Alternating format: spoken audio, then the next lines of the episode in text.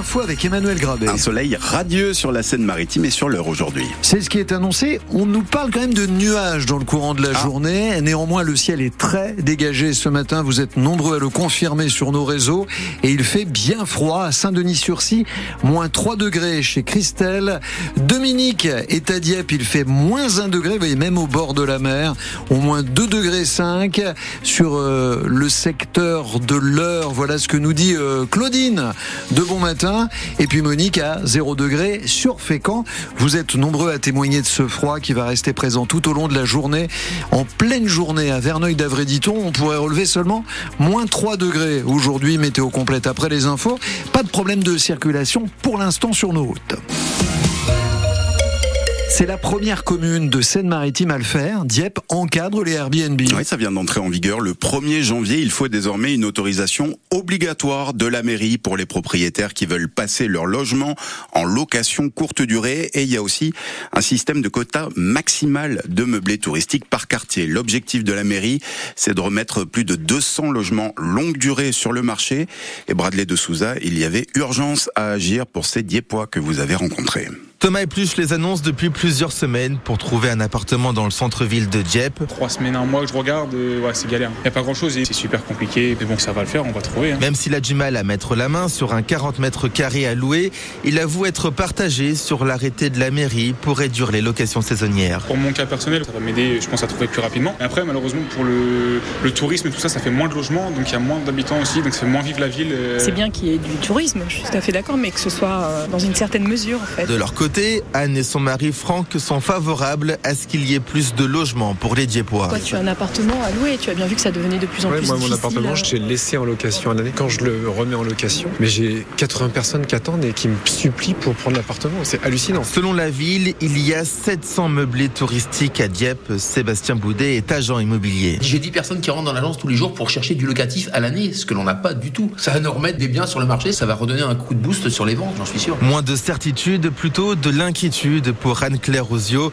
Cette responsable d'une agence immobilière parle d'un coup dur pour son activité. que les clients ils achetaient uniquement pour faire du Airbnb. Enfin moi en tout cas c'était les 7 8 de ma clientèle. Ça va nous faire mal. Elle estime qu'avec cette mesure, elle perdra 25% de transactions immobilières. Et cette nouvelle réglementation qui entre en vigueur à Dieppe, on en parle à 8h15 avec le maire communiste de la ville, Nicolas Langlois. Il est l'invité de France Bleu Normandie ce matin. Les températures sont négatives partout dans l'heure et en Seine-Maritime ce matin. Ouais, L'après-midi sera pas beaucoup plus chaud. On va pas beaucoup passer en positif à cause du Moscou-Paris. C'est pas un nouveau train de nuit.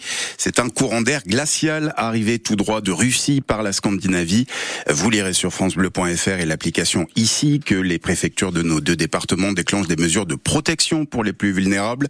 Plus de places d'hébergement d'urgence, des maraudes intensifiées, un accueil de jour élargi. Au moins jusqu'à vendredi en Seine-Maritime. Mais ce n'est pas suffisant, se désole Edwige Mopu. C'est la présidente de l'association Hasard Pour les sans-abri de Rouen. Il faudrait déjà qu'il y ait un accompagnement, je dirais, pour tout l'hiver. Mais euh, une semaine, c'est trop peu. Et d'attendre de descendre à de telles températures. Il faudrait euh, déjà mettre en place. euh, là, on attend qu'il y ait une période de grand froid à moins 4, moins 5 pour mettre des hébergements en place. Et je trouve que pour le coup, c'est un peu juste. Après, je dirais, il n'y en a jamais suffisamment. Parce qu'on aimerait qu'ils qu'ils soient toujours à l'abri. Au moins pour, le, pour cette période de vraiment de grand froid, c'est vraiment essentiel. Parce que pour le coup, il y a vraiment des personnes qui dorment dehors, à même le sol. Il faudrait beaucoup plus de, de structures, euh, de places euh, en, en- en foyer. euh. Oui, ça en en manque énormément, ça c'est sûr. Edwige Mopu, présidente de l'association Action pour les sans-abri de Rouen. Et cette vague de froid, il en a été question hier soir pendant l'entrevue entre Emmanuel Macron et Elisabeth Borne. La première ministre reçue à l'Elysée pour évoquer des dossiers importants, nous dit-on, le froid donc, mais aussi les intempéries dans le Pas-de-Calais, entre autres, alors que les rumeurs autour d'un remaniement du gouvernement se font de plus en plus pressantes. Construire plus de réacteurs EPR pour faire baisser notre consommation d'énergie fossile, c'est le plaidoyer de la ministre de la Transition énergétique. Agnès Pannier-Runacher veut que le gouvernement aille au-delà du programme de six nouveaux EPR envisagés. Elle table, elle, sur 14, voire davantage. Ce sera l'objet des discussions sur la loi souveraineté énergétique qui sera présentée dans quelques semaines. Un but de Joujou, un but de Kouzaïev et voilà le hack en 16e de finale de la Coupe de France de foot. Victoire du Havre 2-0 contre Caen hier devant un stade Océane à guichet fermé.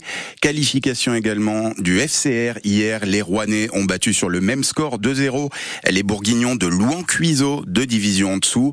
Élimination en revanche de Dieppe, sèchement battu 4-0 par Laval, trois divisions d'écart entre les deux équipes. La marche était trop haute. L'entraîneur du FC Dieppe est l'invité ce soir Bienvenue au club, votre émission sport sur France Bleu Normandie. Rendez-vous à 18h30 et puis après la Palme d'Or à Cannes, la réalisatrice fécampoise Justine Trier reçoit le Golden Globe du meilleur film en langue étrangère pour Anatomie d'une chute, la 81e cérémonie des récompenses du cinéma prestigieuse récompense, c'était cette nuit.